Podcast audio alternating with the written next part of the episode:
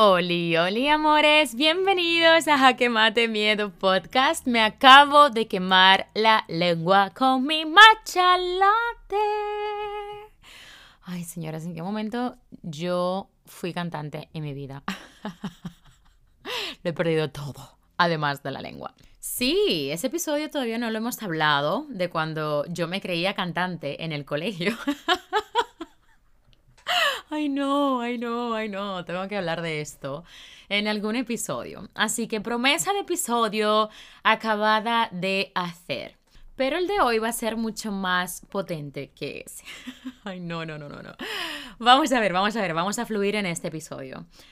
Amores, lo siento, me sabe súper mal. Ya hace dos semanas que no grabo el podcast. De hecho, hoy es sábado. Y hoy ni siquiera es un día que yo grabo podcast es como que estoy sumergida ahora en nuevos cambios, organización, planificación, pero sobre todo la razón es que no me apetece hacer un episodio si siento que no estoy conectada con mi ser. Y más que conectada con mi ser, sino con el mensaje que quiero dar en ese episodio. Adicional a eso, y la razón más potente, adicional a la no conexión, es que en realidad una cosa trae la otra. La no conexión de el mensaje que quiero dar es por mi trabajo. Tengo muchísimo trabajo. De hecho, en estos en este primer trimestre del 2023 y lo digo súper feliz, ha sido el trimestre, bueno, los meses de mayor volumen dentro de mis negocios en general. Y esta semana encima he cerrado dos nuevas colaboraciones con dos marcas que me hace muchísima ilusión y que van a ser publicadas en los siguientes días. Así que hoy, esta mañana, mientras me duchaba, te juro que fue un momento como de pensar, wow, no puedo estar más agradecida de todo lo que está pasando, aunque a la vez siento como que no lo estoy tampoco como disfrutando al 100%, porque literal no paro, no paro. Llevo una semana declinando todas las llamadas de mi hermano.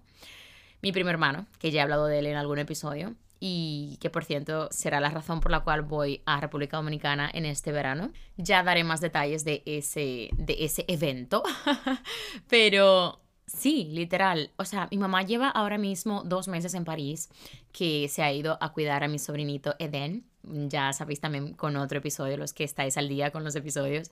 Ayer le mandé un audio Ahora os cuento lo de mi madre, que no me voy a trepar por las paredes con los cuentos, con las chismes. Em, ayer estaba llorando literal por la mañana porque una alumna del Ikigai, que me hizo muchísima ilusión, su mensaje cuando me lo mandó, cuando hizo el curso, Nunca voy a olvidar la intensidad de ese mensaje. Nunca voy a olvidar que estaba frente al Honest Green de Gorg en Barcelona. Honest Green es uno de mis restaurantes favoritos de comida saludable.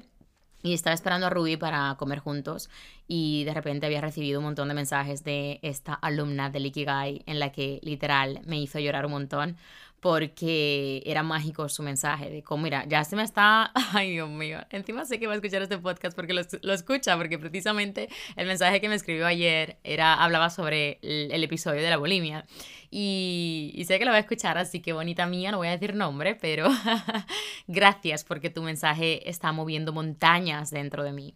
Y sí, me acuerdo que hace unos meses cuando ella hizo el pues se sumergió en un momento de de búsqueda, un momento en la que estaba desesperada porque necesitaba encontrar como respuestas de saber por qué camino ir y, y, se le apareció lo que fue el reel del Ikigai y no se lo pensó dos veces. Encima, una de las cosas que me dijo fue que estaba dentro de su presupuesto totalmente y, y prácticamente los mensajes súper extensos y especiales que amo decían esto, de cómo esta formación había llegado en el mejor momento de su vida, que se sentía muy agradecida, que gracias por todo el valor que había dado ahí, que de verdad no, no tenía ni idea lo que significaba para ella todo ese aprendizaje y que definitivamente ya sabía por dónde tirar. Y justamente ayer volví a hablar con ella, que volvió a comentarme gran proceso de su vida, un una gran parte del proceso de su vida. Y honestamente estaba llorando en el gimnasio, Dios mío de mi vida, o sea, no puedo explicar. Le mandé unos audios que no podía ni hablar porque esto es lo que me mueve y esta es mi razón de ser. Y me hace tan feliz el hecho de pensar que con un episodio, solo con un episodio, podáis encontrar respuestas a tantas situaciones de vuestra vida. Y ayer hablaba precisamente con una amiga que quedé para comer y compartir con ella y tomarnos una buena copita de vino están dentro de mis planes una vez a la semana ya quedar con una amiga, así que voy como por turnos, literal, voy como por turnos agendando. En serio, ni Obama en tiempo de presidencia. o sea, ¿qué es esto de verdad? Voy como por turnos quedando con ellas y ayer justamente quedé con una de ellas y, y le estaba explicando que muchas veces estamos en esta vida en nuestro día a día, en nuestra constancia, incluso en nuestras disciplinas y todo lo que hacemos y demás, y ni siquiera somos conscientes de que estamos buscando cosas, eh, buscando respuestas, ni siquiera conocemos las preguntas que nos tenemos que hacer. Estamos en la vida haciendo cosas que literal ni siquiera somos conscientes de lo que queremos, hacia dónde queremos ir y en esta conversación que estábamos teniendo, le estaba contando una anécdota de mi vida, bueno, una experiencia que pasé muy dura dentro de mi vida, y me dice, o sea, súper conmovida, me contesta, es que estás hablando y ahora mismo me haces pensar muchas cosas. Quizás esto, quizás aquello, y es como, sí, esta es la vida. Si no nos movemos, si no escuchamos cosas, si no hablamos con personas, si no conocemos personas nuevas, si no apostamos por hacer cosas nuevas en nuestra vida, las respuestas nunca vendrán de esas preguntas que ni siquiera nos hacemos. Espero que esta parte te quede clara porque literal vivimos como zombies esperando que la vida nos sorprenda porque no sabemos el camino, no sabemos hacia dónde queremos ir. Posiblemente yo ahora mismo estoy siendo la persona más feliz del mundo con mi trabajo, con mis alumnas, con, con, todo el aprendizaje que me estoy llevando, porque tener este negocio no es simplemente doy unas formaciones y ya está, no. Este negocio me exige constantemente aprender, desafiarme, crecer. Si me quedo en el mismo lugar, ¿qué tipo de evolución puedo tener en mi vida y como profesional? ¿Qué tipo de ejemplo también le puedo dar a mis alumnas? Si me quedo en el mismo lugar, me voy a limitar. Por tanto, esta situación definitivamente no es fácil y sí estoy feliz porque amo lo que hago, pero ¿y si mañana experimento hacer acrobacia y me vuelve loca? ¿Y si mañana en ese nuevo trabajo conozco a personas extremadamente maravillosas que ya no siquiera quiero trabajar el 50% del tiempo que estoy trabajando ahora? Todas las reglas del juego cambiarían si yo pruebo cosas nuevas, si yo experimento cosas nuevas. Y este, esta fue la conversación que tuve con mi amiga ayer por la tarde no con mi seguidora que me habló por la mañana, sino con mi amiga por la tarde, en la que yo le exponía que realmente la vida era esto. Tenemos que estar constantemente moviéndonos y en el camino empezamos a encontrar cosas que ni siquiera estábamos buscando. Empezamos a encontrar cosas que ni siquiera pensábamos que necesitábamos. Y esto solo sucede cuando constantemente haces cosas distintas, cuando constantemente te desafías con las personas que incluso estás teniendo una conversación. Yo no quiero estar teniendo toda mi vida una conversación con personas que piensen como yo. Yo quiero expandir mi manera de comunicarme con otras personas. Yo quiero realmente tener conversaciones interesantes. Yo quiero realmente aprender con otras personas, diferentes tipos de vista, porque al final sé que siempre puedo encontrar algo que me complemente aún más de lo que ya me siento complementada. Ni siquiera sé si se dice así. Pero sí, esto fue lo que me pasó ayer y, y eso, quería compartir pues la ilusión, la alegría, lo importante que es para mí que me digáis que mis episodios realmente están haciendo que comiences a hacerte preguntas. Para mí ya eso es gran parte de la batalla ganada. O sea, ya si accionamos, me muero. Así que sí, mi mamá tiene literal dos meses en París, que está con mi sobrinito Eden, cuidándolo. Em, bueno, es porque hay un tema de, de, niñeras y de centros de estos de guardería, yo le llamo centros, las guarderías, que em, no habíamos encontrado una que, bueno, primero que encajara con lo que mi, mi hermana y su esposo estaban buscando. Entonces mi madre ha ido allí a, a, París, que de hecho había pensado ir a, a París en este tiempo, pero actualmente tengo mi documentación caducada Eh, sí, despiste a tal punto, ya os digo, o sea, apenas respiro, como y grabo contenido y trabajo. Pero mm, llevo literal casi dos meses sin hablar con mi mamá. O sea, he hablado con ella dos minutos, tres minutos, porque sinceramente la vida no me da. Y os cuento esto porque eh, es una de las razones por la cual no tengo la inspiración de grabar este episodio o de grabar para el podcast. Y obviamente el podcast es como mi desahogo, es como mi vía de escape y es mi método también de ayudar a otras personas gratuitamente a reflexionar, a tomar acción y demás, a cambiar sus vidas, a transformar y tocar sus vidas pero no quiero crear estos episodios desde el compromiso de tengo que subir semanal, sino desde mi propia creatividad y, de lo que yo siento que puede aportar. Así que he hecho la inversa la semana pasada y lancé un contenido que hablaba del episodio de hoy para ver qué tal y tantear y sentir como ese pequeño empuje, ese, ese pequeño empujón a grabar este episodio. Y más que un pequeño empujón, me tiraron al puñetero abismo.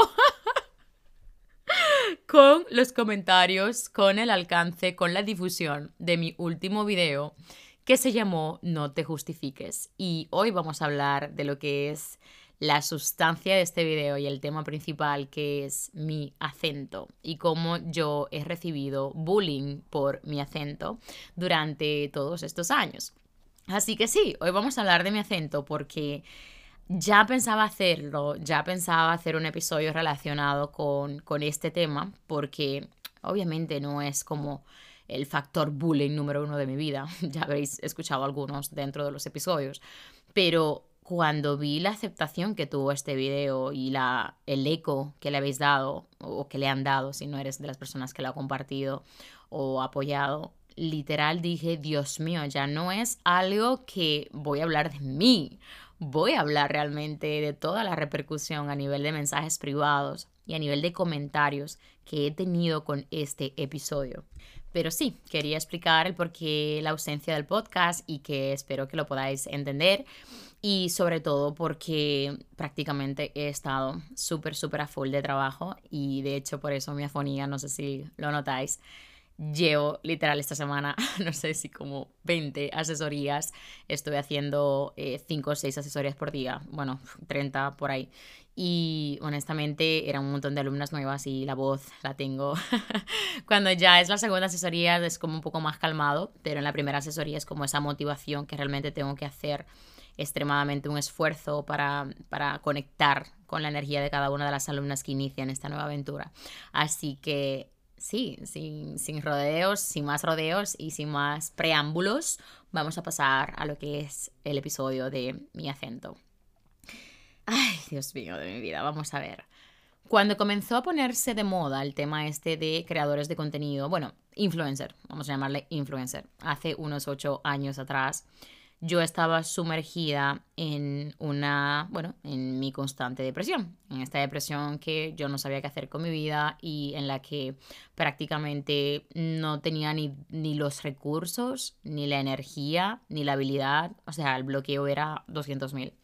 En ese momento yo estaba trabajando en una empresa de oficina, horario, bueno, mis buenas horas, y de hecho fue cuando comencé a trabajar lo que era mi segundo, no emprendimiento, pero método de hacer dinero, que era por Wallapop. Yo vendía ropa de segunda mano en Wallapop que es una aplicación que creo que ya lo he hablado en algún episodio. Conocía más de 300 personas, literal. O sea, y lo sé porque los, las contaba. Lo juro, juro que las contaba. Porque tenía una libreta de quedadas y todo para reservar los productos y todo lo demás. Y era prácticamente mi ropa. Y adicional también vendía pues ropas de amiga, ropa de amigas mías y, y de colegas que ellas conocían y demás. Sí, sí, sí, sí, sí, esto tiene tela. Creo que eso lo vamos a hablar en el episodio de quién es Gine Durán que voy a hablar específicamente cómo ha comenzado lo que es mi negocio como creadora de contenido o influencer. Llamémosles influencer, venga, va.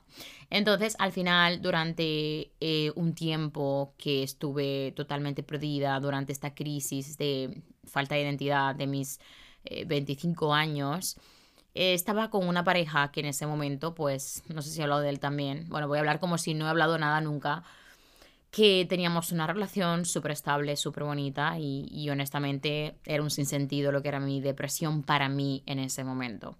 Sin embargo, yo empecé a desarrollarla cada vez más, pero yo era consciente de que en realidad necesitaba encontrar respuestas que, que iban a complementar lo que era pues este vacío emocional que yo tenía en el pecho, porque ahí fue cuando me comenzó este vacío existencial en el pecho, que es una sensación horrorosa, porque cada vez que pienso en eso encima lo conecto con lo que fue la pérdida de mi papá, porque siento como si fallece alguien muy cercano de mí. Y honestamente creo que ha sido como una manera muy dura de sentir esto, porque Dios mío, ha sido como alguien súper directo que se me ha muerto a una temprana edad, que fueron los siete años. Entonces, obviamente recuerdo para siempre esta sensación y este vacío me llegó hace unos ocho, casi nueve años atrás, cuando ya comenzó todo este boom del tema de influencers. De hecho, yo recuerdo que cuando yo supe de, bueno, de esta temática y que yo estaba como con esta depresión encima y como que nunca supe cómo canalizar lo que era mi carrera de comunicación social aquí en España, pensé, mira, pues me parece muy interesante porque dentro de lo que no sé qué cojones quiero hacer con mi vida, pues es algo que me llama la atención, porque está relacionado con las redes sociales, está relacionado con que amo las redes sociales, está relacionado con comunicar, está relacionado con moda, con marcas, y yo dije, wow, o sea, creo que sí puedo irme por aquí.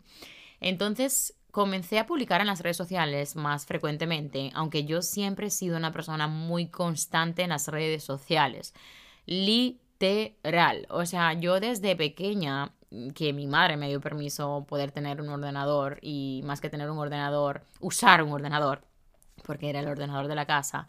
Eh, yo siempre tenía redes sociales, siempre estaba intentando poner outfits y de cierta forma, ya lo he explicado en muchas ocasiones, en la universidad pues siempre iba súper vestida, con tacones, colores, bueno, siempre estaba súper casual para todas partes y mis, mis, amigas de la universidad pueden, pueden confirmar esta información. Por tanto, fue una etapa muy bonita en la que yo mezclé lo que fueron mis estudios de comunicación social con lo que era también la moda, porque a mí me encantaba vestir así. Y de hecho, no sé si lo he mencionado alguna vez, pero eh, los domingos mi mamá siempre nos llevaba a misa. Yo odio ir a misa. No voy a decir que odiaba, yo odio ir a misa.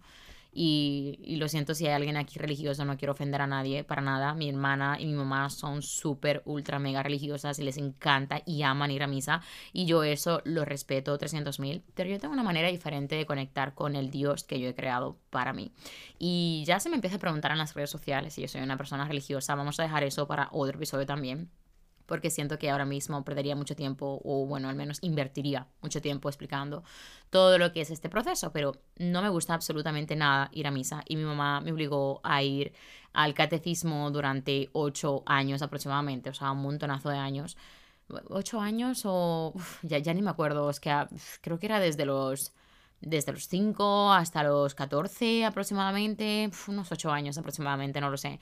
Encima estaba en el coro de la iglesia, encima tenía que ir todos los domingos a misa, tenía que ir todos los sábados a catecismo, encima tenía que ir andando al catecismo. Pasé muy mal toda esa etapa en la que yo no disfrutaba nada de ese proceso, lo único que disfrutaba era los campamentos que se hacían con las personas y yo no creo que era de la iglesia ni siquiera, a lo mejor era que eran personas que iban a la iglesia, que iban al mismo campamento, no recuerdo ahora mismo, hace tantos años de eso pero quería explicarte un poquito pues este proceso en la que no me gustaba ir a misa, pero cuando íbamos a misa era el día que luego de misa mi mamá nos llevaba a comer fuera y yo amaba ir a comer fuera. Oh, íbamos a, un centro comercial que se llama eh, Internacional, creo que eso sí que se llama en Santiago, en mi ciudad. Y siempre nos íbamos a comer allí y juro que era como el mejor momento de mi vida. Ya aquí éramos un poquito más grandes. Sí, sí, sí, vaya, creo que aquí ya tenía yo unos 16, 15 años aproximadamente. Y yo me acuerdo que cuando mi mamá nos llevaba a comer, a mí me encantaba irme súper, ultra, mega vestida. Es decir, a mí me encantaba ir súper casual, súper bonita a ese centro comercial que nada, que simplemente íbamos, comíamos un Kentucky o un burger o lo que sea, porque casi siempre nunca coincidíamos, cogíamos cosas diferentes. Y, y, también había un sitio ahí que se llamaba Corte Selecto, si no me equivoco, un restaurante buenísimo también que tienen unas carnes brutales. Yo no sé si ni siquiera sigue vivo.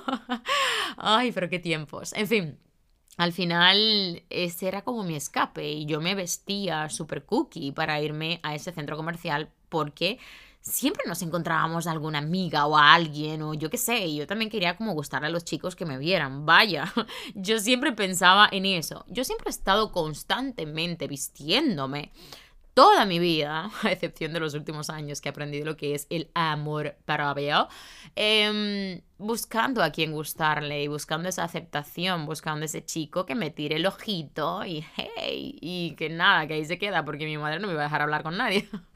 mi mamá era muy protectora con este tema y sé de personas peores, pero sí, mi mamá era muy controladora con todo este tema y la verdad es que lo agradezco un montón, honestamente.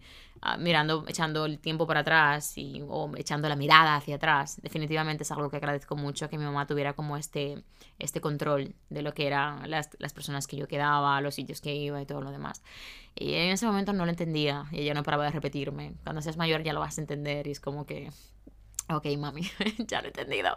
Este era mi, mi, vía de escape. Aquí era donde yo iba a lucirme en este centro comercial, así que era mi oportunidad de ponerme súper bonita y de hecho todos nos poníamos súper bonitas. Mi mamá también, mis hermanas, o sea, siempre... Mis hermanas nunca han sido como fanáticas de la moda, para nada. Eh, pero mi mamá y yo sí, yo he sacado esto de mi mamá. Mi mamá siempre tenía estos modelitos súper cookie, de hecho a día de hoy lo sigue teniendo. Siempre ha tenido como este gusto tan juvenil, tan divertido tan creativo, cosas raras incluso, colorido, alegre, pues prácticamente todo lo que representa a mi mamá. Y esto yo pienso que lo he sacado de ella, aunque yo lo he, lo ido trabajando mucho más que ella. Y te cuento todo esto porque cuando yo comencé en las redes sociales a trabajar supuestamente en serio, porque no fue realmente en serio hace ocho años atrás, sino hace seis, seis años atrás, sí casi, bueno, casi siete ya. Entonces estamos hablando de ocho, nueve años, bueno, irrelevante. Hace ocho o nueve años atrás yo me presentaba con esta situación en la que yo estaba muy insegura de mí yo siempre estaba buscando esta aceptación en las redes sociales y eso que antes era muchísimo peor, antes de mis, 25, por Dios, era horroroso la aceptación que buscaba, un montón de contenido de bikini, un montón de contenido de, bueno, enseñando que un poquito más de piernas y, y todo esto para atraer a hombres constantemente que me dijeran qué guapa estás. Inconscientemente yo lo hacía porque quería esa aprobación social y quería prácticamente que vinieran pues a comentarme y me daba igual si fueran hombres y chicas o chicas. Eso me pasó factura a los años porque cuando ya empecé a trabajar seriamente en las redes sociales tenía un 80% de hombres y un 20% de mujeres y convertir eso a la inversa me costó una barbaridad, aproximadamente unos tres años. Conseguir tener la inversa, que ahora mismo tengo un 88% mujeres y un 13% algo así de hombres. Entonces, ¿por qué te explico todo esto? Porque uno de los desafíos que yo tuve cuando empecé, bueno, el principal bloqueo y desafío que tuve era mi acento. Yo constantemente he estado como justificando el por qué. Lo voy a hacer, creo que esta será la última vez que lo voy a hacer. Espero que sí. Pero en realidad mi acento es porque yo cuando estudiaba actuación en Madrid me encontré con muchos directores de casting y sobre todo una de ellas muy potente que no voy a entrar en detalle de quién es, porque es muy conocida, me dijo que el tema del acento me iba a limitar mucho si yo estaba haciendo los castings en dominicano, en el acento dominicano. Entonces yo fui a por todas, que justamente ayer le estaba contando a mi amiga que hemos ido a comer, le estaba contando cómo fui a por todísimas en Madrid, cómo estuve constantemente dándole esa piedra, dándole esa piedra, o sea, yo estuve literal buscando ese sí en todos los rincones de Madrid, en todos los castings de Madrid, con todas las personas habidas y por haber. Literal, me tiraba 14 horas en un casting para que cuando llegara mi turno me dijeran que ya el casting estaba cerrado. Esa era Giné en Madrid, mientras trabajaba entregando papeles en la calle. Yo no siquiera sé si he hablado de este tema. Mientras trabajaba eh, atrayendo a personas a un, a un bar, a un garito, creo que se dice así, garito, bueno, un bar eh, que cerraba a las 2 o 3 de la mañana o así, que el chico era encantador, también me trataron también ahí. Eh, yo estuve todo ese tiempo buscándome la vida y yo no podía trabajar dentro del área de lo que era la actuación porque también estaba en este proceso de estudiante. Y por alguna razón, muchísimas personas que vienen a hacer pues un máster aquí pueden trabajar haciendo pasantía con relación a su, a su temática, a lo que es su profesión Pero, oh, por ejemplo, mi hermana, mi hermana mediana, pues vino aquí a hacer un máster relacionado con la arquitectura y ella podía trabajar en eso que estaba formándose aquí. Yo no podía trabajar en lo del tema de la actuación por alguna razón del universo. Mira que busqué abogados y busqué todo. Y, y, sí, estaba en mi trámite legal aquí como estudiante, pero yo aún así no me rendía y seguía buscando ese sí, que honestamente llegó cuando ya me iba de Madrid y, que ya tenía mi documentación y todo, pero bueno, ese episodio se queda para otro momento. Ay, no, ya son demasiados episodios. Os juro que mi vida es una novela. No os puedo explicar todas las cosas que podéis sacar tanto de mi experiencia y tanto aprendizaje. Así que sí, esta es la razón por la cual yo hablo así, pero te voy a decir una cosa. Yo hablo con mi mamá dominicanísimo y con mis hermanas igual y con mis amigas igual de Estados Unidos que son dominicanas y de dominicanas también, pero también, pero yo no suelo hablar mucho con amigos de República Dominicana.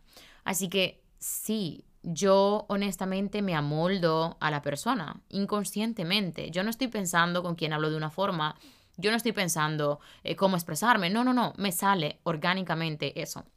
No hay nada absolutamente forzado, al contrario. Cuando tengo asesorías con alumnas que son de México, de Chile, ay Dios mío, el otro día también, eh, de donde era, creo que era colombiana, sí, colombiana, yo, yo salgo hablando colombiano, yo salgo hablando puertorriqueña, Literal, yo soy así. A mí, yo soy una persona fácil, de fácil adaptación, por decirlo de alguna forma. Aunque en Dominicana le llaman eh, de otra forma. No vamos a entrar en detalle. Así que yo no tenía ningún tipo de complejos con relación a eso, pero tenía mucho miedo de cuando me expusiera en las redes sociales, conociendo la crítica, sobre todo constante, que yo estuve rodeada de un montón de gente de República Dominicana sabía perfectamente que pues me iban a criticar un montón. Yo no tenía ningún miedo de que la crítica viniera de personas de aquí España, o sea, total, mm, ¿qué más da, no? Y al final el miedo constante que yo tenía, pues era este, el miedo de, de que pensaran las personas de mi país que yo estaba intentando ocultar ser de allí, que yo estaba intentando eh, ser más fina de la cuenta, o que yo estaba intentando eh, ignorar mis raíces, me, me avergonzaba, esta, esta fue la que realmente salió, yo no me, yo esto ni siquiera lo llegué a pensar, que me avergonzaba de mis raíces y que por eso yo hablaba de esa manera. Y todos estos pensamientos simplemente lo único que consiguieron fue que yo estuviese tres años de mi vida paralizada en las redes sociales por no querer exponer mi voz. Y estuve constantemente subiendo fotos y videos donde no aparecía mi voz, hasta que empecé a formarme en desarrollo personal, en coaching de vida, empecé a ir a terapia y todo esto. Y esto me ayudó como a sacar a flote lo que era mi realidad. Y es una realidad que encima es bastante complicada, porque es lo que te explico. Yo con mi familia hablo súper dominicana, yo con mi sobrina hablo inglés, em, yo con mi hermana, incluso con mis dos hermanas, yo hasta siento que hasta con ellas hablo hasta distinto. O sea, si te pones a pensar que realmente yo esté provocando esta, situación, madre mía, qué complicado es ser yo y adaptarme a cada persona, pero es algo que soy así. Y yo pienso que también tiene que ver con que me encanta la actuación. Yo siempre he sabido que yo he querido ser actriz, que yo he querido amoldarme, que yo he querido incluso vivir en diferentes sitios. Yo desde que soy muy pequeña, yo lo tenía claro, que yo quería vivir fuera de República Dominicana. Así que en parte también, parte de mí realmente reconoce que soy una ciudadana del mundo y soy una persona empática también por esta razón porque sé entender a otras personas con más facilidad. Es una de mis, de mis fortalezas. Soy una persona muy empática. Puedo ponerme fácilmente en los zapatos de los demás. Y mi mamá es igual. Mi mamá no es que cambie de acentos, ni mucho menos, ni te habla en diferentes idiomas.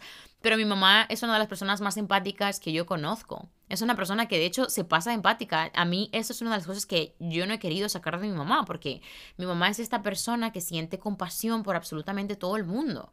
Y cuando llegas a sentir tanta compasión por tantas personas, al final terminas sintiéndolo hasta por ti misma. Y esto es lo que a mí me ha pasado.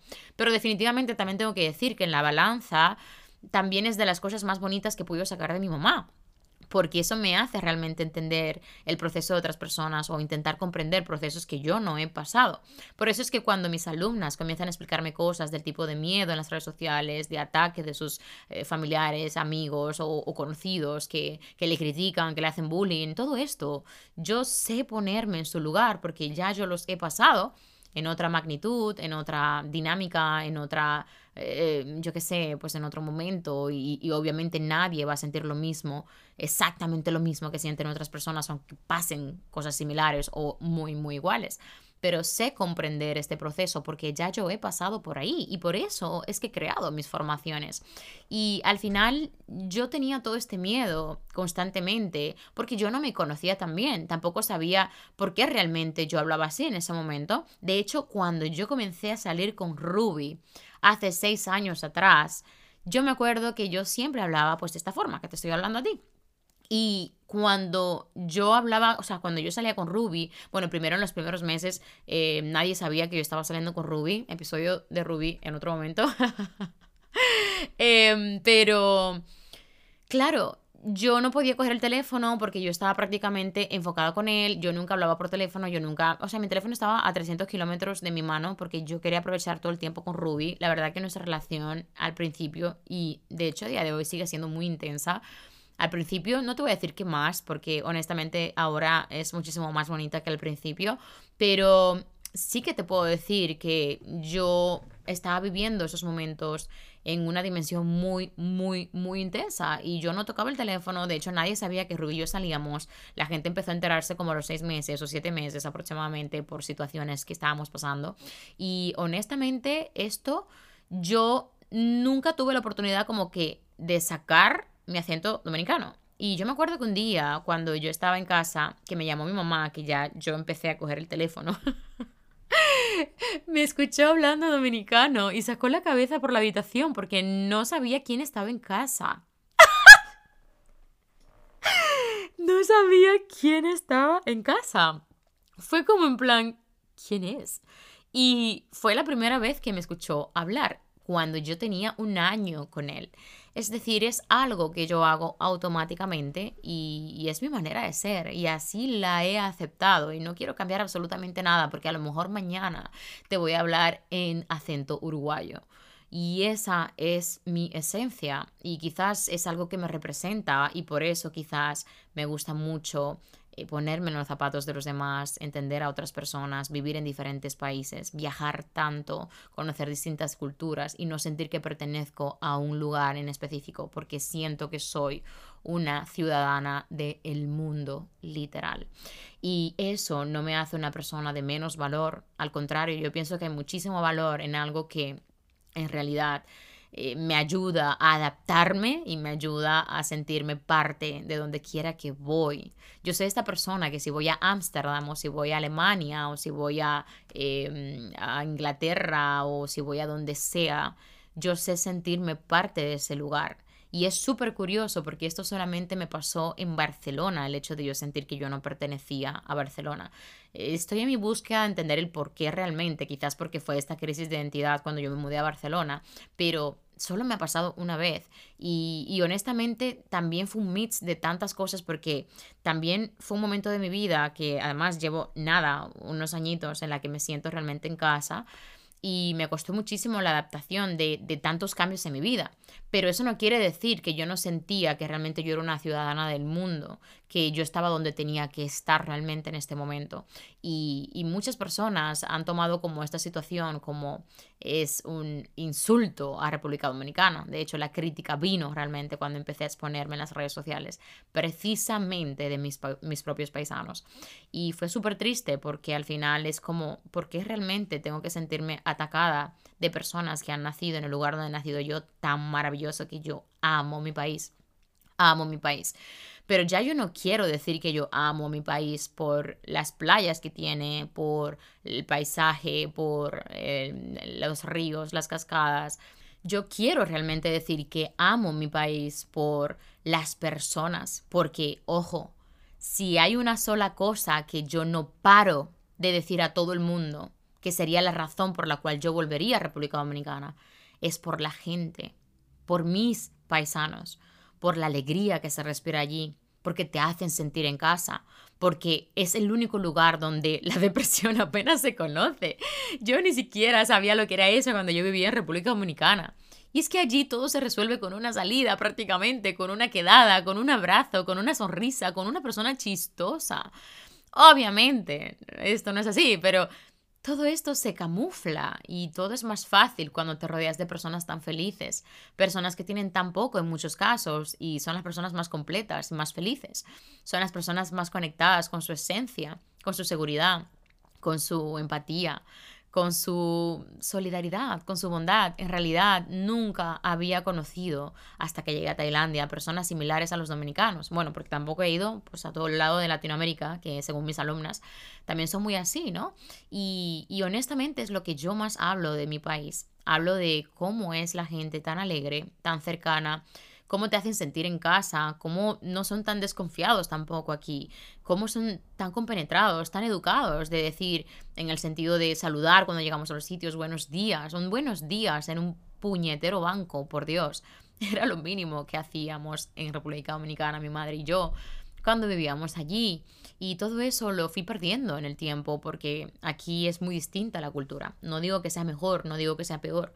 Simplemente hay cosas que amo de España y hay cosas que amo de República Dominicana. A nivel de educación, obviamente cuando vivimos en República Dominicana, eh, esto ni siquiera lo notamos porque somos de allí, ¿no? Hablamos súper fuerte. De hecho, una de las cosas que se me critica también aquí y que he tenido que trabajar es la tonalidad. Porque los latinos en general, bueno, al menos voy a hablar de los dominicanos, hablamos súper fuerte. Y claro, esto aquí en España es como es una mala educación, ¿no? Y en realidad en España y en todos los lados, yo pienso, o sea, ya ahora mismo cuando alguien habla tan fuerte, incluso a mí me molesta, pero lo acepto y lo entiendo. Y aquí es como más complicado aceptar eso, o sea, que cuando me refiero a nivel de educación, me refiero a que somos personas pues muy compenetradas allí, muy cercanas, muy confiadas en, en Dominicana. Y claro, esto es lo más bonito que yo recuerdo de mi país y yo me acuerdo que cuando yo fui la última vez de vacaciones allí, o sea, yo levanté a todo el buffet de un hotel. De, es decir, a todos los camareros, al, hasta el chef salió de la cocina para venir a cantarle cumpleaños feliz a mi hermana que cumplía años aquí en Barcelona y yo no estaba con ella en ese cumpleaños y mi hermana es esa persona que le encanta celebrar absolutamente todo. Y yo le pregunté a un camarero si podrían, si podían cantarle entre tres o cuatro personas cumpleaños feliz con una guira o lo que sea, o lo que sea como ellos cantaban a los, a los bueno, pues a los, em, eh, iba a decir pacientes, a los huéspedes del hotel allí, porque supongo que sí. O sea, no me, di, no me creo que allí no se cante cumpleaños, a pesar de los años que tenía sin ir, que eran como nueve años. Y yo me acuerdo de este chico que dice, sí, sí, sí, espérate, espérate, espérate, ahora mismo te lo monto. Dios mío, vinieron como 15 camareros. Buscó todo el mundo. La gente dejó literal de hacer lo que estaba haciendo. Y vino hasta el cocinero, el chef, eh, que, eran como diferentes, no sé qué era, el encargado, el que estaba al lado, el, el, ayudante. Toda la cocina salió a cantarle a mi hermana y a bailarle feliz cumpleaños mientras Ruby grababa.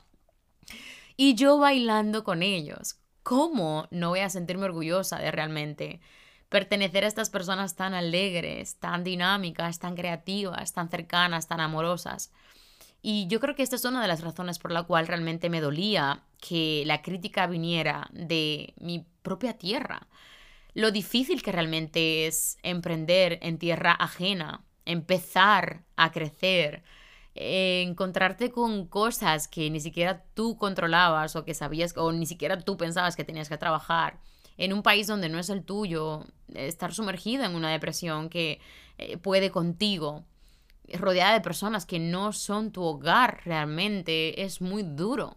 Y aquí a la distancia recibir este tipo como de, de bullying de personas que son de allí, obviamente duelen. Y por eso yo tenía tanto miedo de exponerme en las redes sociales. Cuando yo empecé a exponerme y empecé a hablar, incluso es que además lo hice a lo grande porque me hice un canal de YouTube y todo.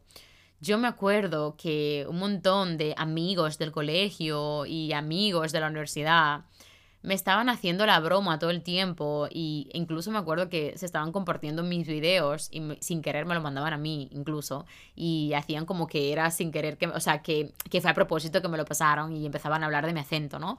Y decían, y esta voz, no sé qué, no, bueno, te queda bien, no sé cuántos. Entonces al final yo sentí masivamente cómo lo que yo decía se convirtió. La profecía se convirtió. No exponencialmente, para nada. Al contrario, em, he recibido en todo este tiempo, vamos a ponerle, pues 10 personas que me han escrito agresivamente en plan de querer, pues, hundirme o hacerme sentir mal. Y honestamente me parece demasiado poco para incluso hacer este episodio. Pero a pesar de que sea demasiado poco, empiezo a ver todo este dilema con lo que son mis alumnas y, dije, es el momento de hablar realmente profundamente de esta situación. Y por eso es que estoy haciendo este episodio. Pero esto no es lo más importante. Cuando ya yo me puse a hablar en las redes sociales, que yo empecé a recibir este ataque, y fue ataque, ya te digo, vamos a ponerle 10 personas, es más, vamos a ponerle 20 por los años que tengo, 6 años y medio, trabajando seriamente en mis redes sociales. Cuando ya yo me empecé a exponer ya yo venía pues preparada de que esto vendría y venía preparada de que, de, bueno, de que son cosas que, que, suelen pasar en las redes sociales y que, bueno, a todo el mundo no le tiene por qué gustar tu manera de hablar, tu manera de pensar y todo lo demás. Y yo prácticamente estaba preparada para ello. Ah, y por eso quizás se me hizo menos el ataque, porque ya yo venía preparada para ello. Es decir, ya yo había ido a terapia, ya yo había comenzado una certificación de coaching de vida, ya yo estaba haciendo formaciones también personalizadas con personas que trabajaban el tema de coaching de vida, también asesoramiento de coaching y todo este rollo. Y ya yo venía prácticamente preparada, pero hay muchas personas que no están preparadas para, para este ataque. Y también otra cosa es que cuanto más pongamos el foco en algo que pensemos que eso puede ser algo que la gente vaya a criticar. Yo creo que eso es lo que más atraemos, ¿no? Y a pesar de todo, no, para nada, no he recibido tanto ataque, no he recibido como tanto bullying relacionado con eso, pero sí que lo he recibido y no deja de ser triste de que venga de personas que son de tu propia tierra, de tu propio país. Así que hace poco me di cuenta de algo, y cuando digo hace poco, hace dos semanas atrás, que estoy constantemente en esta búsqueda conmigo y en esta, en esta aceptación y, y en esta mm, constante preguntadera interna para conocerme mejor. De repente estaba vistiéndome y me llegó a la mente esto de que, ¿por qué estoy justificando a las personas en las redes sociales el por qué hablo así? Y esto me vino porque en los últimos directos de TikTok, wow, esto sí que no lo he contado. O sea, estoy hablando de los 10, 10 personas, 15, vamos a ponerle 20 que me han escrito mensaje privado para decirme que soy una ridícula, que me avergüenzo de mi país y toda la cosa. De hecho, el último que me llegó fue hace como unas semanas atrás que un tío me decía que supuestamente es un tío, no lo sé si es un tío o una tía. Me decía que yo me avergonzaba tanto de donde yo soy que hasta me tiño el pelo para tapar mis raíces, que por eso me pongo el pelo así, que dónde voy, que no sé dónde, que bueno, que esto. Y en TikTok esto ya es cada vez más masivo, porque claro, llegamos a personas que ni siquiera eh, nos conocen, es más fácil realmente atacar cuando las personas no te conocen y la ignorancia es muy descarada y siento que en TikTok las personas son como muchísimo más tajantes, son como más agresivas que no se lo piensan y, y, es como más libertad de poder decir todo lo que piensan, ¿no? Y sacar como toda la mierda que tienen para, para los demás, ¿no?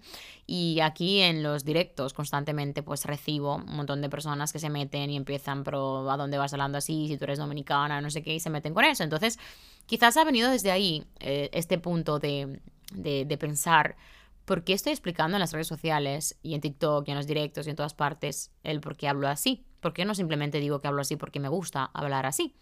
Y prácticamente ha sido como un momento de reflexión en la que dije, estoy siendo hipócrita conmigo misma y estoy siendo estoy siendo hipócrita también con mi comunidad. Si en realidad yo estoy justificando el por qué hablo así, es porque estoy trabajando todavía en una sobre una inseguridad porque si no, yo no tendría por qué estar explicándole absolutamente a nadie de por qué hablo así. Y ahí fue cuando dije, necesito hacer un video para hablar fuertemente de esto, porque soy muy hipócrita si realmente reconozco esto y no lo expongo en las redes sociales. Y sobre todo porque llevo un equipo de 50 alumnas activas al mes, siempre, que soy el ejemplo para ellas, en las que les digo y les ayudo a cómo tirar adelante a pesar de todos estos dedos de juez que están constantemente señalándolas y criticándolas y siempre saben más que ellas en absolutamente todo de las redes sociales em, y por eso van criticando constantemente lo que se ponen, lo que hacen, lo que dicen y todo lo demás, porque son los expertos en las redes sociales y por eso mis alumnas no le contratan a ellas, eh, precisamente, sarcasmo, ¿no?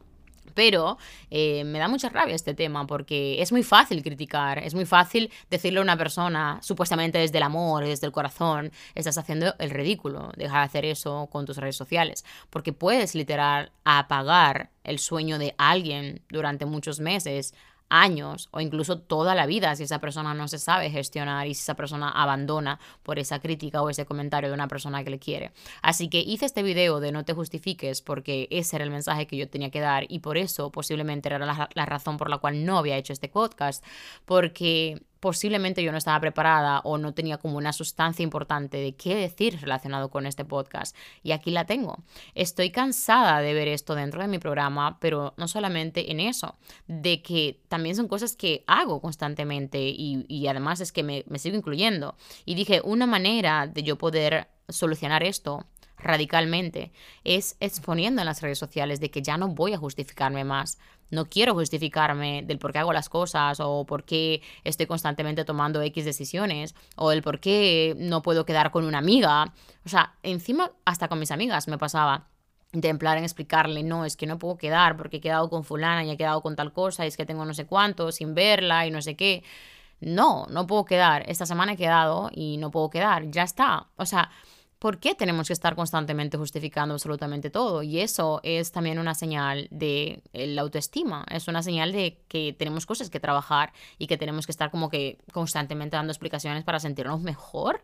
No, ya yo no quiero que eso sea parte de mí. Además, encima, me quedaba con un mal cuerpo cada vez que estaba explicándole que era por la actuación a todo el mundo. Era como que la misma historia una y otra vez. Así que no, hablo así porque me gusta hablar así y eso no me hace ni mejor ni peor persona y, al contrario, si, tú, si pudiera decir algo, en realidad es muy difícil realmente amoldar tu acento a depende, depende quién, así que me siento hasta feliz realmente. Y, y de hecho, una de las cosas que también quiero explicar aquí en este episodio es que eso que tú consideras que es tu debilidad o algo que tú piensas que las personas te pueden criticar, posiblemente el día de mañana puede llegar a ser algo por la cual mucha gente te sigue y siente admiración por ti. Porque cuando yo lancé este video, empecé a recibir un montón de mensajes, 300 mensajes en esa publicación, pero es que por mensaje privado me escribían personas diciendo que sepas que yo te seguí porque me encanta cómo hablas. O sea, ¿Cómo realmente puedo llegar a sentirme insegura de algo que muchísimas personas me han escrito? Y esto es constante. Constantemente me han escrito que les encanta mi manera de hablar. Y yo creo que este podcast también ha surgido de eso también, porque se me dice constantemente como que mi voz les calma. Incluso algunas de mis seguidoras me han escrito para decirme yo te escucho en mi hora de almuerzo porque me calmas del caos de mi trabajo o antes de irme a trabajar, mientras te escucho en el coche. Todo esto realmente fortalece la seguridad que tengo al exponer mi manera de pensar en las redes sociales. Porque hay personas que les gusta escucharme hablar y hay personas que no, no critican mi forma de hablar y eso realmente me hace muy feliz porque esas son las personas a las que yo quiero llegar. Entonces, ¿por qué quiero estar constantemente justificándome para mantener a personas que no quiero dentro de mis redes sociales? Para mantener a personas que tienen mentalidad mediocre o mentalidad escasa, mentalidad muy triste, muy pobre, mentes pobres que piensan que un acento o unos gustos pueden llegar a definir el valor o el orgullo que yo le doy a mi país o que yo siento por mi país. O sea, me parece súper triste que alguien pueda juzgar a otra persona de, por su acento que en realidad se siente más superior que otras. No hay una cosa más patética para mí que una persona que va por la vida con el ego a 300.000 diciendo todo lo que tiene, diciendo todo lo que vale y siempre por encima de los demás y sobresaliendo siempre opacando a los demás. Eso me parece súper triste. ¿Por qué realmente alguien tiene como el derecho de decirme a mí que yo soy esta persona por querer hablar de otro país? Si realmente hablar castellano no es ni siquiera algo que, que es más guay que hablar dominicano, al menos para mí nada es más guay que nada. Todo tiene su, tema especial, todo tiene su, su, chispa, todo tiene su magia. Y por eso la verdad me siento súper orgullosa de mi manera de pensar. Y también quiero compartir en este episodio que tampoco tengo que estar exponiendo en las redes sociales lo orgullosa que me siento de pertenecer de donde pertenezco, porque que yo lo comparta en las redes sociales no va a hacer que realmente sea más especial o más importante que otras personas que no lo están compartiendo. Yo no me siento orgullosa de muchísimas cosas de República Dominicana. No me siento orgullosa de la mentalidad machista, no me siento orgullosa de que muchas mujeres no trabajen porque el hombre es el encargado de hacer eso, no me siento, bueno, que es básicamente lo mismo que el machismo, no me siento orgullosa de la mentalidad tan limitada que tenemos con relación a la educación. No estoy tampoco al día al 100%, pero al menos estoy hablando de los años que yo estuve en República Dominicana no me siento orgullosa de muchas cosas del sistema, así como tampoco me siento orgullosa de muchas cosas de aquí también y de muchos sistemas de, de, gobierno. Es decir, yo no me siento orgullosa de un montón de cosas. Yo no voy a ir con esta hipocresía por la vida diciendo que estoy al 100% orgullosa de República Dominicana, cuando hay muchísimas cosas que no estoy orgullosa de República Dominicana, así como muchísimas cosas que yo no estoy orgullosa de España o muchísimas cosas que no estaré orgullosa de Estados Unidos. Es decir, no tengo por qué ir a todo pulmón diciendo y sacando bandera en todos los lados donde voy, diciendo soy dominicana, mi país es el mejor y todo lo demás. ¿Por qué? ¿Por qué? ¿Qué, qué, necesidad tengo de hacer eso? Y yo me acuerdo con 7, 8 años que yo siempre tuve esta mentalidad de irme fuera, porque yo sentía que algo no encajaba en mí allí. Y eso es una de las cosas que quiero compartir a todo pulmón. Es decir, yo era consciente de que yo no encajaba en República Dominicana porque yo no quería conformarme con, una, con un matrimonio machista yo no quería conformarme con dedicarme a parir, yo no quería conformarme con no trabajar, yo no quería conformarme con, ser, con siempre ser menos que la persona con la que yo estaba. Esa era mi situación y todos los noviazgos que yo tuve eran así. Obviamente estoy partiendo de que yo era una persona insegura, de que yo era una persona que tenía un bajo autoestima a lo bestia, y eso era lo que yo estaba atrayendo hacia mi vida constantemente. Esto ya soy consciente de ello. Pero precisamente por esto hablo, por esta situación, no puedo hablar por otra situación, esto fue lo que yo viví y yo no quería ser parte de eso y por eso yo quise irme de allí, por eso yo quise abrirme camino en otro lugar donde yo podía ver esperanza de una relación donde yo pudiese ser yo, de una relación donde yo pudiese ser sincera, a pesar de no estar haciendo absolutamente nada malo. Yo tenía que fingir en muchas ocasiones, incluso con mis parejas, que yo no estaba con mi hermano porque sentían celos de mis hermanos muchos de ellos sintieron celos de mi hermano. Entonces, al final, ¿qué mentalidad realmente estoy alimentando viviendo allí y qué relación estoy alimentando quedándome allí, conmigo misma y con otras personas? Esto es prácticamente algo que yo podría decir, no me siento orgullosa de estas situaciones de allí. Y definitivamente, con relación a calidad de vida, no me siento orgullosa de no poder salir a la calle caminando a las 4 de la mañana. No me siento orgullosa de decir no puedo llegar a mi casa en transporte público a las 12 de la noche o a las 11 de la noche, porque no me siento segura donde vivo. Y al final son cosas que me hacen pues realmente tener límites. Y no tengo miedo de decirlo ya, y ya no tengo vergüenza de decirlo ya, porque en muchas ocasiones de mi vida sí que sentí vergüenza de decirlo. Así que no voy a estar restregando la bandera dominicana en cada esquina donde yo vaya porque me siento orgullosa de ser donde estoy, pero hay muchísimas cosas que no me siento orgullosa y hay muchísimas cosas que realmente duelen. Duele el hecho de saber que a pesar de las necesidades que tú tienes, a pesar de, de, lo duro que está siendo tu camino, a pesar de estar tan lejos de tu hogar, porque no deja de ser de donde, de donde naciste, Obviamente que las personas te critiquen y hablan así de ti y, realmente hagan una pelota y, y, posiblemente cuando vienes a ver se inventen cosas, esto duele, pero es que duele realmente que venga de cualquier parte y duele mucho más que vengan de personas que eh, prácticamente pertenecen a donde tú perteneces. Así que me he quedado tan ancha en este episodio y la verdad es que es algo que tenía muchísimas ganas de compartir porque sería una falsa si digo que estoy 100% orgullosa de mi país. O sea, no estoy orgullosa al 100% de absolutamente nada ni nadie, ni siquiera de mí. Hay muchísimas cosas que realmente yo quiero mejorar de mí para sentirme muchísimo más orgullosa. Así que ya está bien de estar pretendiendo eh, estar levantando banderas en todos los lados y, diciendo lo orgullosos que somos de pertenecer a donde somos, cuando realmente hay muchas cosas que se pueden mejorar. Así que lo dicho, seguiré hablando castellano y mañana hablaré arameo, porque me hace feliz, porque soy yo, porque pertenezco al mundo, no pertenezco a un solo lugar. Y el día que me limiten a pertenecer a un solo lugar, me pego un tiro literal, porque no soy para estar en un solo lugar. Y jamás estaré dispuesta a comprimir mis alas.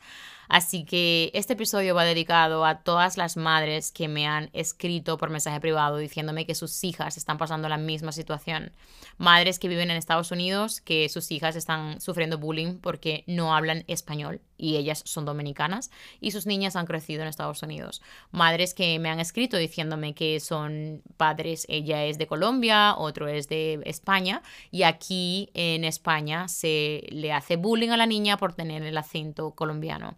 Eh, también personas que están pasando por la misma situación en sus trabajos, incluso dominicanas que se han ido a Estados Unidos a trabajar y no controlan al 100% el inglés y es como que están aprendiendo y son criticadas en las redes sociales porque su acento de inglés es nefasto, según ellas.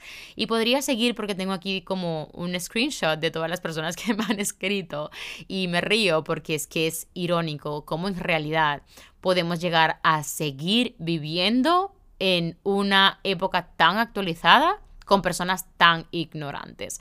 Así que sí, lo dicho.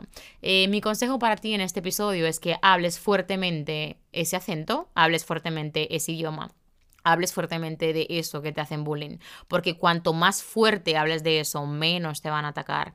Cuanto más fuerte y más segura hables de eso, menos se van a meter contigo. Porque no hay nada que intimide más a una mente mediocre que la seguridad con la que pisas fuerte ese camino en esa alfombra roja que solo tú la puedes ver porque otras personas no llegan a hacerlo.